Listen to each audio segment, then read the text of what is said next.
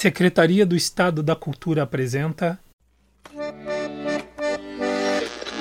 Todas, todas, todas utopias possíveis. A Saga da Tribo.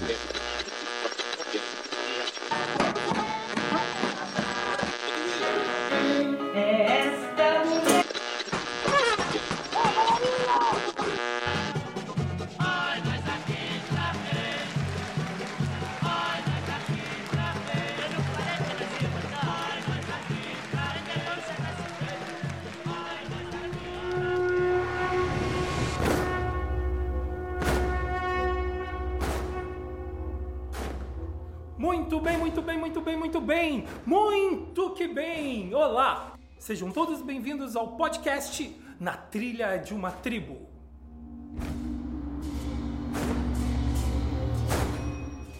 O amargo santo da purificação é uma visão alegórica, é uma visão barroca da vida, da paixão e da morte do revolucionário Carlos Marighella. Através do uso de máscaras, de elementos da cultura afro-brasileira e figurinos com cores fortes e cheios de significados, levou-se para a rua um dos períodos mais tristes da história do nosso país usando como fio condutor os poemas de Carlos Marighella transformados em canções pelo músico Johann Alex de Souza.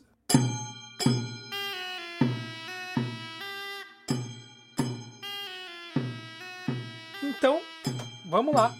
Na primeira fase desse podcast estão comigo Johann Alex de Souza. Boa tarde a todos. Tarde! A atuadora Marta Haas. Oi, boa tarde. E aquele que está aqui desde o início dos tempos.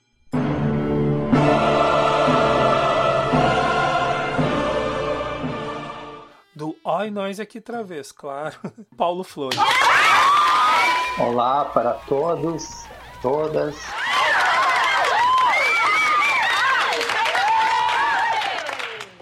Mas e quem é esse que vos fala? Eu sou Roberto Corbo, um dos atuadores da terreira da tribo de atuadores Oi Nós Aqui Travês.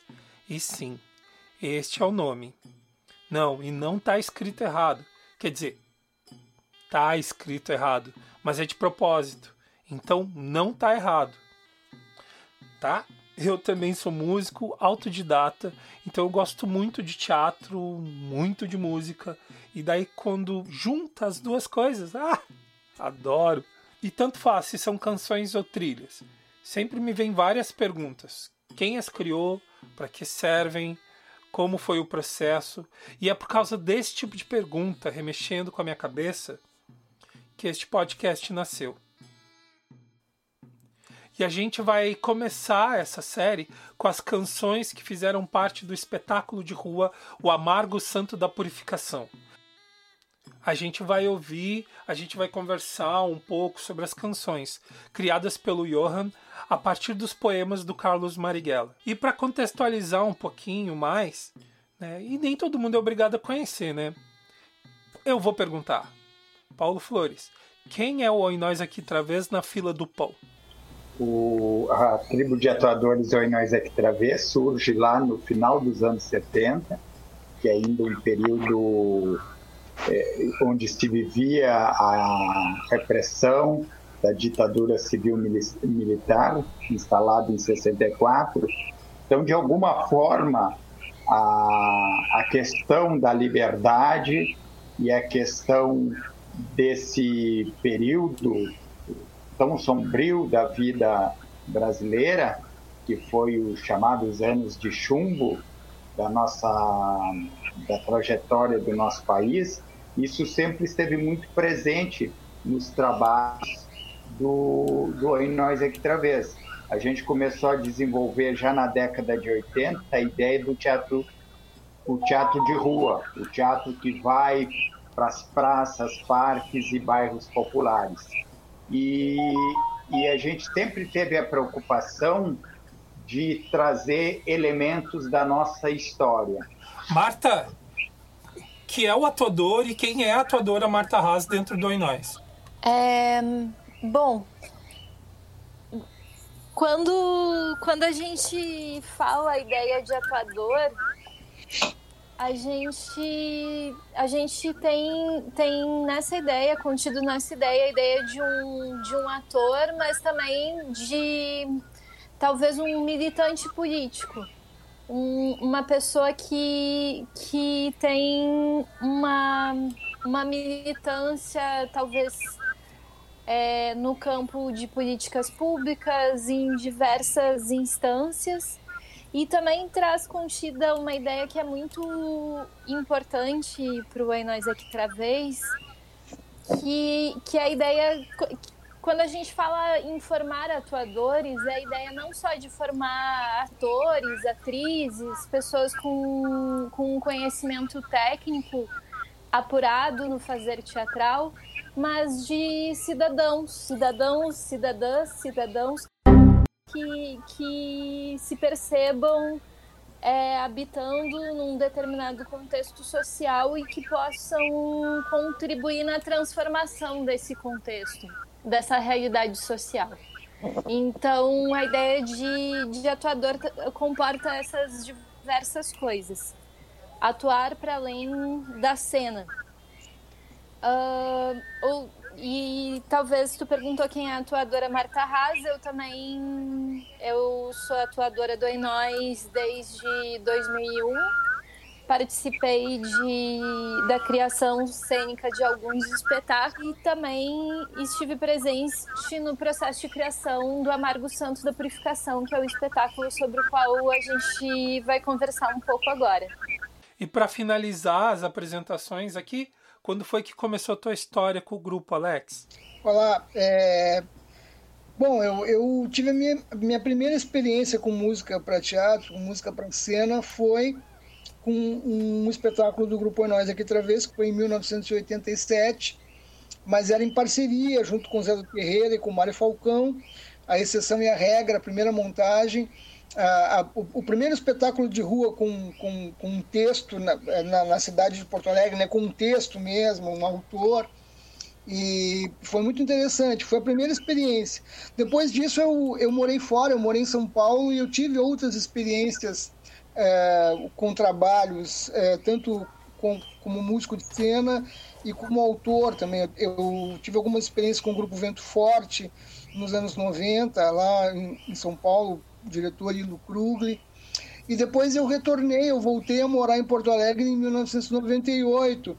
E eu, por uma série de coincidências eu acabei me aproximando do Enóis de novo, né? Porque foi bem no ano que o Enóis remontou o espetáculo a exceção é a regra e eles remontaram com a mesma música então achei bem interessante então isso isso acabou nos aproximando e, e de lá para cá eu venho fazendo uh, venho criando as músicas dos espetáculos do, do Oinóis e, e, é sempre um desafio e é sempre uma excelente experiência, assim, né? E, e hoje a gente vai falar, é, me agrada muito esse processo em, em, particular, que é o processo da, da criação da música do Amargo Santos da Purificação, tanto que eu fiz um trabalho acadêmico a respeito desse processo todo aí, que a gente pode falar depois melhor. É isso. Beleza!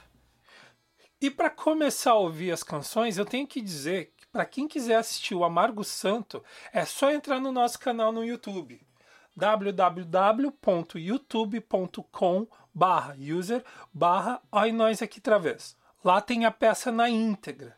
E claro, tem outros vídeos para você ir conhecendo nosso trabalho. São 42 anos de existência. O grupo tem bastante coisa para contar e que os áudios que a gente vai ouvir eu tirei de lá, do espetáculo do Amargo Santo. Então a gente vai ouvir os atuadores cantando no gogó, né? Com todos os ruídos que só a rua pode proporcionar pra gente. Então não esperem um super áudio trabalhado. Ele foi trabalhado, né? Mas são áudios de um espetáculo de rua. E para de enrolar, Beto, e vamos lá. Vamos começar com Vozes da África, a música do Johan Alex de Souza. Inclusive a letra, né, Alex? E a letra também, isso, é, a letra isso. também. Isso.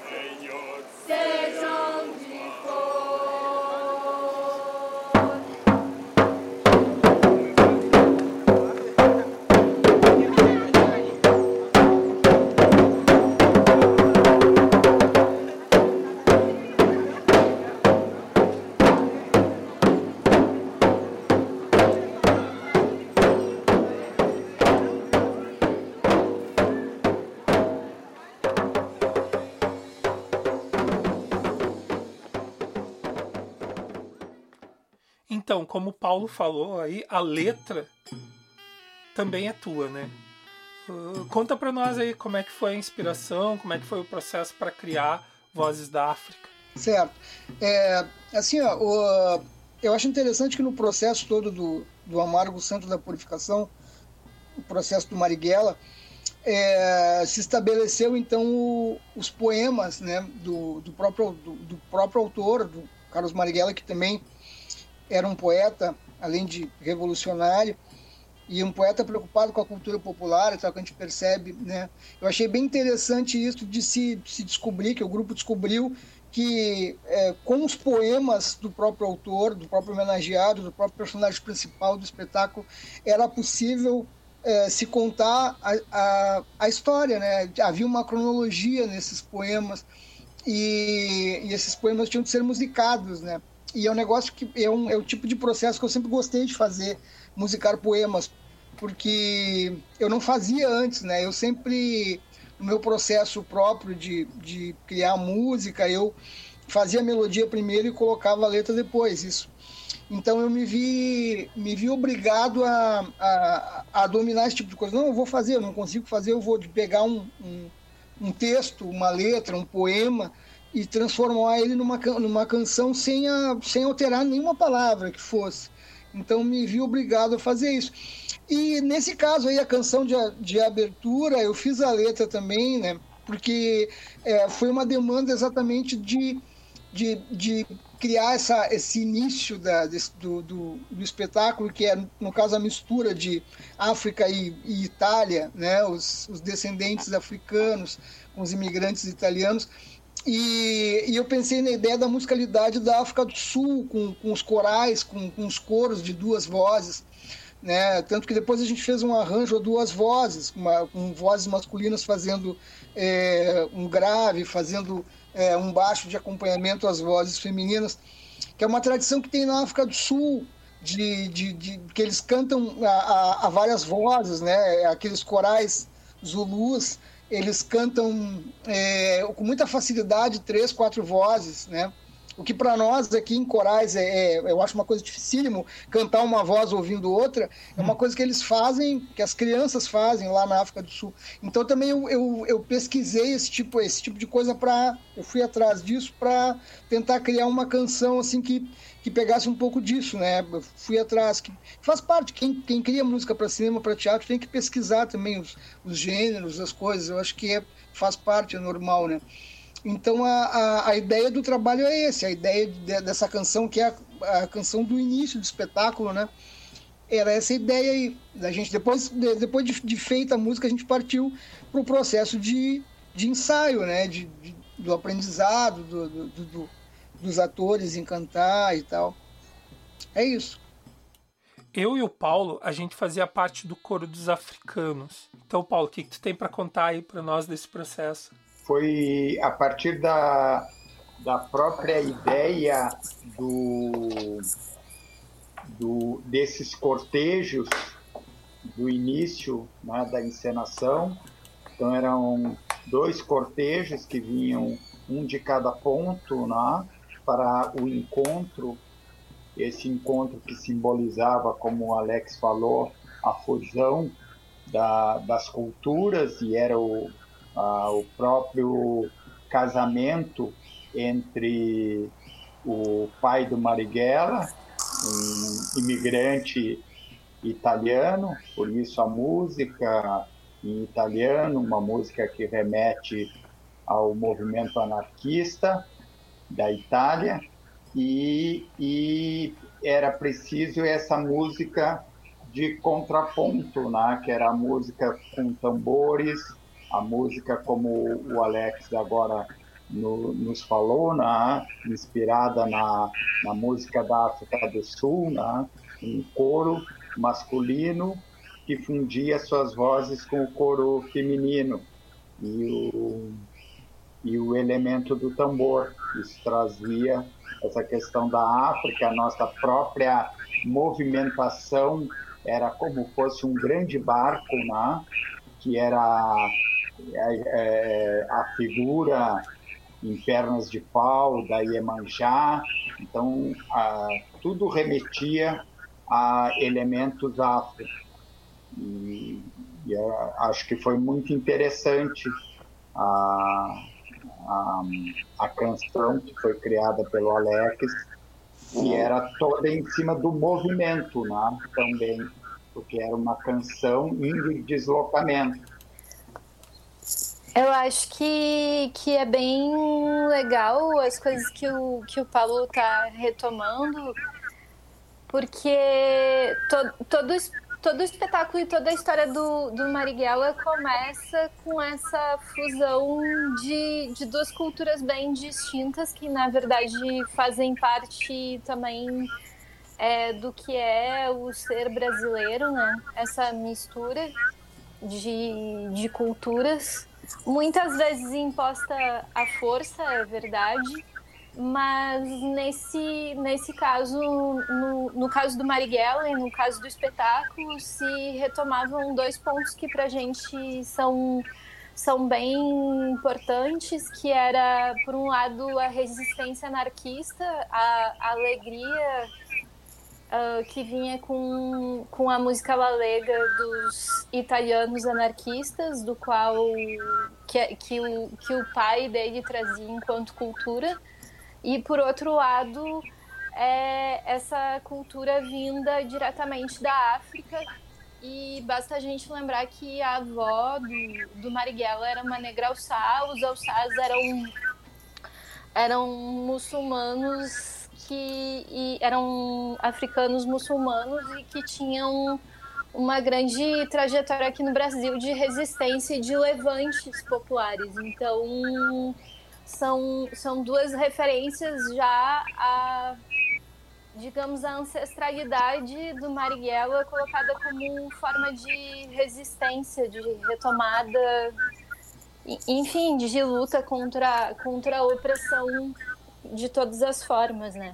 E então se encontram uh, no outro lado do oceano, no, no Brasil, na Bahia, e, e, acontece essa mistura que dá origem ao Marighella.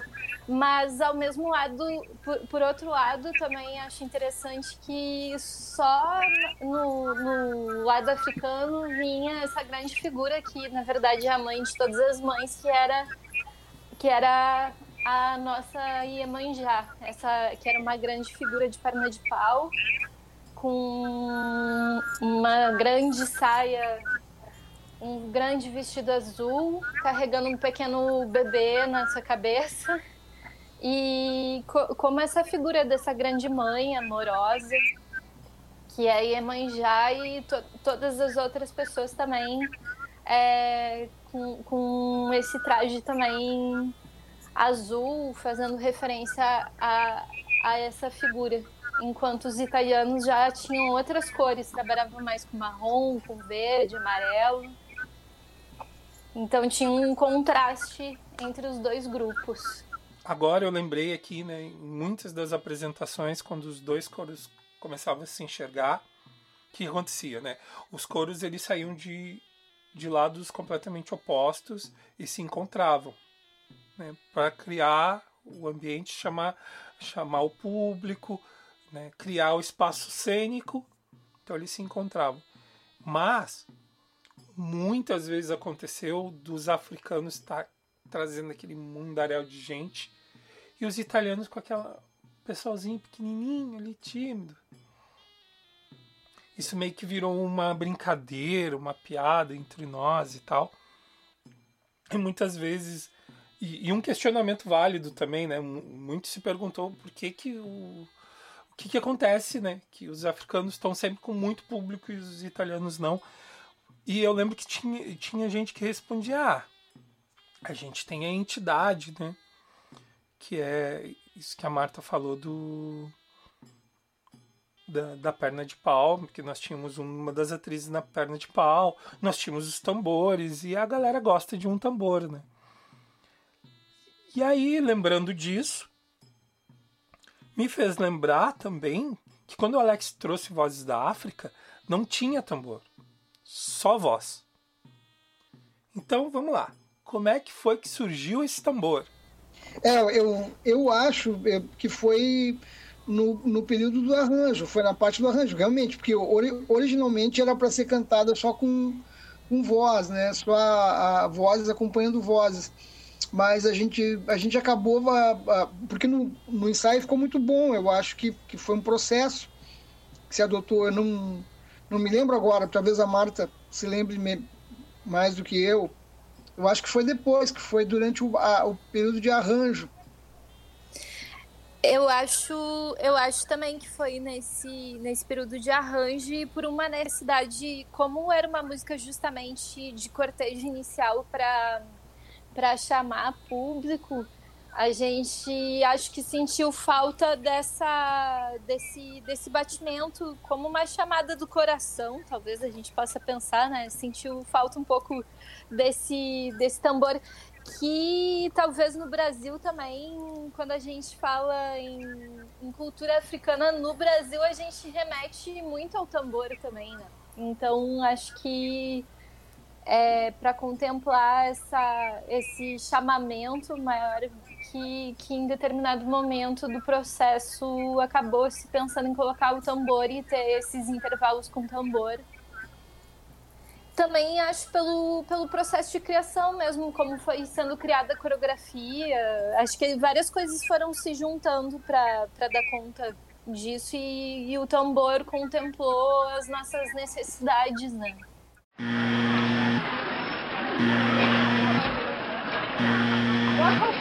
Gente, esse podcast é um bebê. É todo enrugadinho, não fala direito, mas tá querendo muito andar. E com o tempo e paciência, a gente vai acertando, vai aprendendo como fazer, como trazer um conteúdo da melhor maneira possível. Em tempos de pandemia, a gente tem que se reinventar, a gente tem que acreditar. E falando em acreditar, eu queria dizer que esse podcast foi realizado através do financiamento do Procultura RS FAC, Fundo de Apoio à Cultura, por meio do edital número 1 de 2020, FAC Digital RS.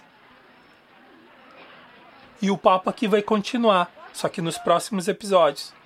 Até mais!